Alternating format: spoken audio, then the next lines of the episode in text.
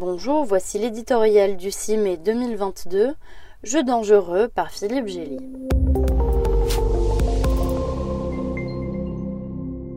Depuis 70 jours, la Russie s'acharne contre l'Ukraine, martyrisant sa population, détruisant ses infrastructures, rasant ses villes.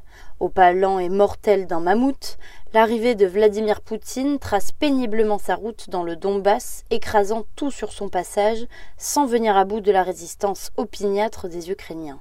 Fort de leur succès, ceux-ci n'ambitionnent plus simplement de contenir l'invasion russe, mais de la repousser.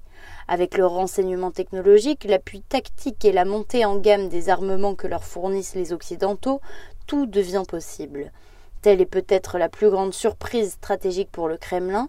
Les Américains et l'OTAN, qui ne voulaient pas risquer un seul de leurs soldats pour l'Ukraine, pèsent désormais de tout leur poids dans le rapport de force. À l'acharnement russe répond celui des Occidentaux contre la Russie, puni par six vagues de sanctions mises au banc des nations visées par un déluge de cyberattaques et dépouillées de ses avions à l'étranger, que l'administration Biden suggère de transférer à Kiev sans autre forme de procès. Le jeu fou de Poutine entraîne les Occidentaux dans un jeu dangereux. Esquiver la guerre en se cantonnant aux sanctions ne donne certes pas les meilleures chances de la gagner. L'artillerie lourde fournie aux Ukrainiens va leur permettre de défier l'armée russe sur son terrain de prédilection.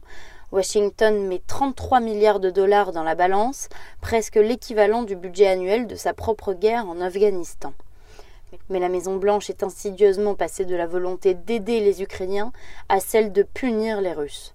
Plus qu'une évolution sémantique, cette fuite en avant rapproche l'OTAN de la co-belligérance, censée rester une ligne rouge. Avec l'effet d'encourager la paranoïa du Kremlin et les fantasmes de troisième guerre mondiale nucléaire qui infusent dans les médias et la société russe, la guerre froide fut émaillée de multiples guerres chaudes livrées par procuration, il est possible de contribuer au succès de la défense ukrainienne sans provoquer une escalade ou une extension fatale du conflit, à une condition cardinale, maintenir une voie diplomatique laissant une issue à l'ours blessé.